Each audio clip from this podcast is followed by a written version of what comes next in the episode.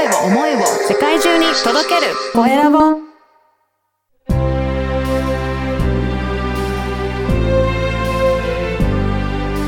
経営者の志。こんにちは。ナビゲーターの山口智子です。前回に引き続き気持ちが明るくなるお話たくさんしてくださいました。ゲストは小料理屋のおかみさんですどうぞお楽しみくださいそれでは前回に引き続きまして小料理屋のおかみ上山のりこさんにお話を伺います。よろしくお願いします。お願いします。えー、前回、ネイルサロンのお仕事、日本で、そして中国でも、えー、やっていたということから、また、中国ではウェイトレスのお仕事もされていて、そこで、スナックのりこという、とても楽しいね、え、空間も、えー、時間も持ってらっしゃったと聞いたんですが、じゃあまた日本に戻られて、そこから、まあ、ネイルサロンも少しやってたというお話でしたけども、はい小料理屋さんというところに結びつくまでは、どういう流れがあったんですか？それはですね、あの、えっと、まあ、自宅サロンで、あの、リンパデトックスとか美容の仕事をしてた中でですね、あの、ちょっと知り合い、知り合った、あの、女性の起業家さんがいて、でその方が、えっと、その方と、こう、お茶してる時にですね、あの、のりちゃんの夢は何なの？みたいな、これどうすんの？みたいな感じでこういろいろ話を聞かれたときに、いや、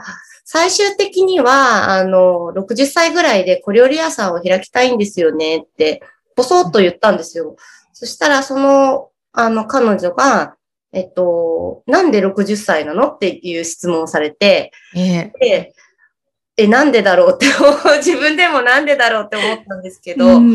まあ理由としては、今すぐすぐそのお店をオープンできる資金もないですし、うん、まあ時間もないなっていうところで、で、あとはまあなんかこう人生こう、終わりかけというかの時に、あの、仲間が集まるような、あの、おお店で、ああいうことあったよねとか、こう、お酒を飲みながら、あの、ワイワイできたらいいなっていうぐらいだったんですね。で、彼女が、え、じゃあもし今、その、あの、やれない理由が全部消えたら、やりたいのっていうふうに言われたから、まあ、やれるんだったらやりたいですね、みたいな感じで、こう、さらっと言ったらですね。はい。あの、あ、そうなんだって言って、で、彼女は、あの、女性の起業家コミュニティっていうのの主催をされてるので、ええ、そこに、まあ、私は勉強に行くことが決まってたんですけど、で、なんかその時はそうなんだって言って終わったんですけど、その起業家コミュニティに行って自己紹介をした時にですね、あの、まあ、小料理屋さんのおかみさんをちょっとやってみたいと思いますって言ったんですよ、ぼそっと。うん、そしたらなんか、あの、そこの顧問をされてる男性の方がいて、で、なんか、あとか言って、あの、僕、おかみさん探してる人を知ってますみたいな感じだったんですね。はい。で、なんか私なりの、まあ変なこだわりというか、小料理屋のおかみやるのは銀座8丁目でやりたいっていうふうに思ってたんですけど、うん、えだから、あの、え、でも銀座8丁目でやりたいんですよって言って言ったら、あ、銀座8丁目だわ、その店みたいになって。うわー、すごいですね。そんなことある？みたいになって、うん、それからそのオーナーさんを紹介していただいて、で、まあ、いろいろと、あの、トントン拍子に進んでってですね、まあ、業務提携という形なんですけれども、まあ、お上をやらせ、やらせてもらえるようになったっていう感じですね。本当にすごいんですけども、前回もね、あの、言葉に出すことの大切さって教えていただいたじゃないですか。はい、もうまさに言葉に出して、しかも銀座8丁目っていうピンポイントの場所までっていうはい。もうびっくりしました、自分でも。もう本当鳥肌ですね。はい。いや、すごい。いや、でもそこでトントントンと話がいって、小料理屋さんはいつからやってらっしゃるんですか？去年の、えっ、ー、と、まあ、1月に話が始まったんですけど、うん、2月の時に、まあ、もともとある小料理屋さんだったので、まあ、あの、すぐおかみっていうわけじゃなくて、こう、アルバイトでちょっと、あどういうふうな動きをするかとか確かめたかったので、あの、2月ぐらいから週2とか3で入ってたんですよね。うん、で、えっと、去年の4月1日から、おかみとしてやるようになりました。え、でも、去年というと、コロナがそうです、そうです。騒がれた。もうなんか、ちょうど同時期ぐらいですかえそうなんですよ。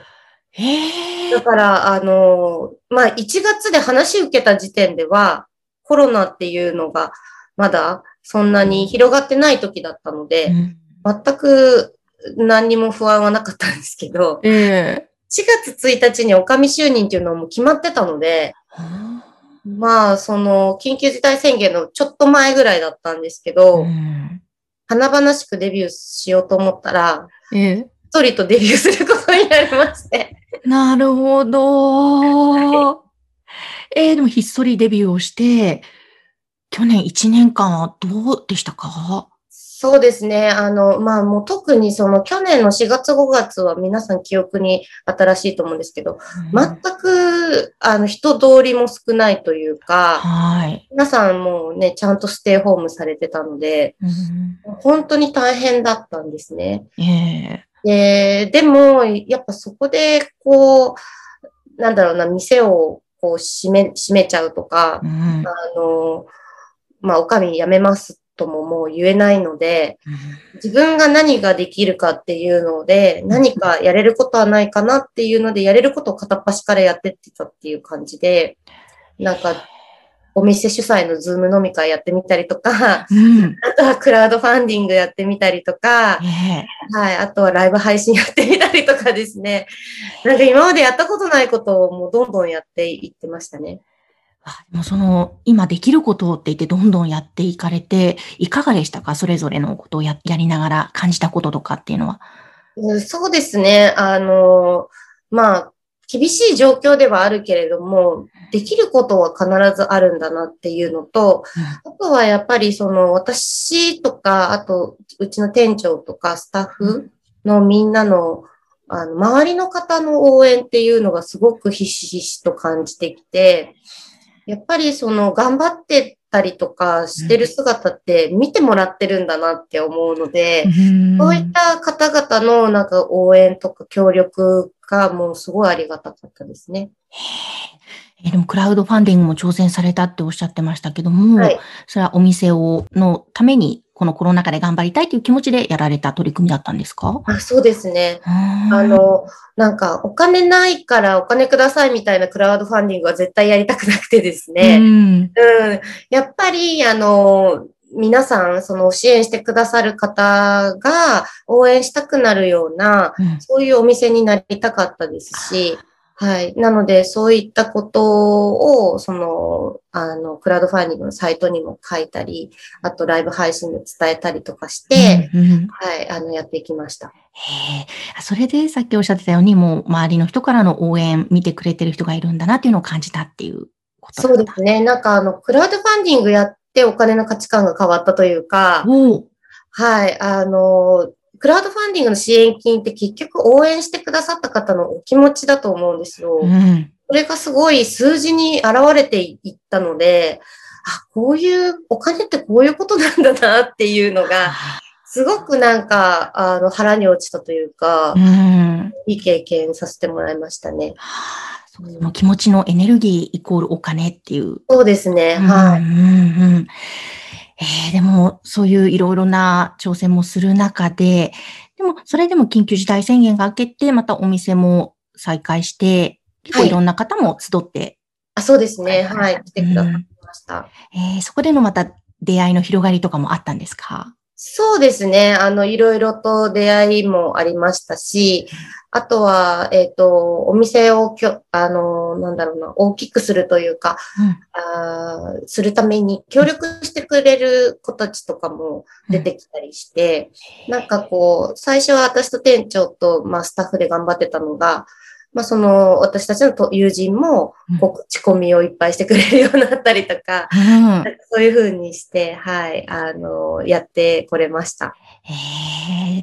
でも本当にその、まあ、コロナ禍で大変、いきなり大変な状況の中でもできることって言って、どんどん前向きにポジティブにやってらっしゃる、すごい上山さん、その辺も印象的だなと思ったんですけども、もともと小さい頃からポジティブな思考をお持ちでいらっしゃったんですか？いや、あの、全然ポジティブじゃなくてですね。はい。あの、そうですね。小学校1、2年生の頃は、もう、ストレスで、うんえっ、と、なんて言うんですか、喘息になったりするぐらいの、ちょっと繊細な子供でして、はい。まあ、あのそうですね。でも、塞ぎ込みがちっていうよりは、割と傷つきやすい子供だったのかなっていう感じなんですけど、え何か、うん、変わっていくきっかけがあったんですか？あそうですね。えっと、負けず嫌いな性格はもう元々持ってたんですね。ええなるほど。なんですけど、あの、まあ、それがうまく稼働してなかったんですが、その小学校3年生の時にバレーボールのそのクラブチームというか、地域のね、チームに入ったんですけど、ええここで、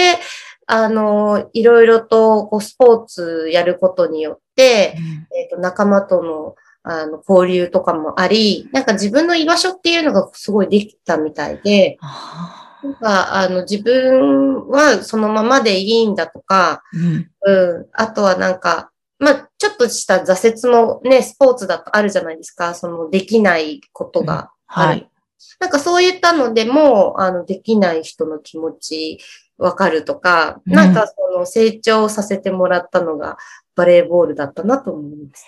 えーでも本当に一個一個の出来事を自分自身の成長に結びつけてらっしゃるから今があるんでしょうね。そうですね。なんかあの、まあ、自分の座右の銘じゃないんですけど、あの、死ぬまで成長だと思ってるので、かっこいい、またね、そのかっこいい重みのある言葉をさらっと爽やかなお肌の綺麗なその笑顔でね、おっしゃるからまた、わあ、なんか素敵だなって思うんですけども。いや、そうか、死ぬまで成長。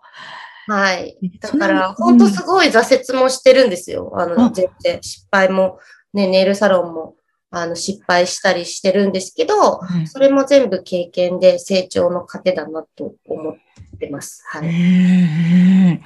えーその中で、あの、現在は、あの、上山さん、その小料理屋さん、一旦お休みして、また新しいお店を開こうとされている動きをしてるんですね。そうです、そうです。うんうんはい。あの、その銀座のお店も良かったんですけれども、ちょっとあの、経営の、あの、上、えっ、と、なんていうんですかね。えっ、と、フランチャイズみたいな感じだったんですね。うん。うん。なので、えっと、自分たちがやりたいことを100%やっぱりできない状況だったっていうのもあって、あのーまあ、店長と一緒に新しいお店を出そうかっていう話で、はい。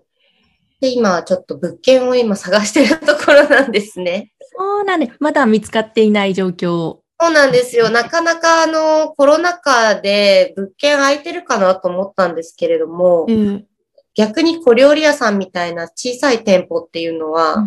あの、まだ、えっ、と、皆さん空きが出てないみたいで、へえ。なので今難航中です。そうなんですね。でもじゃあ、でもそこも言葉に出してっていうところですよね。そうですね。だから、会った人になんか物件いあったら言ってくださいとか言って言ってますね。うん。だからはいぜひあの、ポッドキャスト聞いてる方、何か具体的にこの辺のエリアがいいとかもあるんですか？そうですね。あの、今す、三軒茶屋付近で探してたんですけれども、ちょっと麻布十番の方でも探し始めたので、へえ。もう二つのエリア近くであれば、ぜひ協力していただけると嬉しいです。いや、本当ですね。三軒茶屋、麻布十番付近で、小料理屋さんのできるような、そうですね。あるよという情報があれば、ぜひお寄せいただきたいでです。すね。嬉しい。ねえ、いや、ちょっと、ぜひ、あの、楽しみです。もう、のりこさんの、まあ、スナックのりこの言葉のイメージもすごい強いんですが、本当のりこさんのいらっしゃる空間は、ほ、居心地がいいんだろうな、楽しいんだろうなっていうイメージがすごい湧いてくるので、ああありがとうございます。うんなんかこんな風なお店にしていきたい、今後こんな風な夢があるっていうのを最後に聞かせていただいていいですか？はい。あのもう目指してるのは、第三の場所、サードプレイスっていうところなんですけれども、皆さん結構、あの、まあ、会社での、あの、まあ、ね、あの、役割とか役職とかある、あったり、あと、まあ、女性だと、奥さんとかお母さんっていう役割をされてると思うんですけど、まあ、そういう役割があっての自分じゃなくて、そういうのを取っ払った、素の状態で、あの、いられるような、あの、お店っていうのを、あの、私はずっと目指してるところなので、あの、どうぞ飾らず、そのままの皆さんで、あの、お食事と、あの、お酒を、と、あと会話ですね、楽しんでいただけたらいいなと思っております。いや、もう、本当に楽しみにしてます。ぜひ行きますので、まずは物件見つかることを祈ってます。頑張ります。はい。いや、本当にすごい、もうなんか話してるだけでこちらもポジティブな明るい気持ちになることできました。えー今回のゲスト、小料理屋のおかみ、上山のりこさんでした。ありがとうございました。ありがとうございました。上山さんのお話いかがでしたか？第3の場所、サードプレイスを目指したいとおっしゃっていましたが、もう上山さんの前だと、ほんと素のままの自分で居心地よく飲めるんだろうなというイメージがすごく湧いてきます。次のお店も楽しみですよね。ぜひ物件探している最中ということなので、東京の三軒茶屋や麻布十番で店舗お心当たりある方は、ぜひ番組までお寄せください。え声ラボの LINE 公式アカウントを説明欄のところに掲載していますので、よろしければそちらから情報をお寄せいただけると嬉しいです。上山さんにも伝えます。経営者の志。それではまた次回もお楽しみに。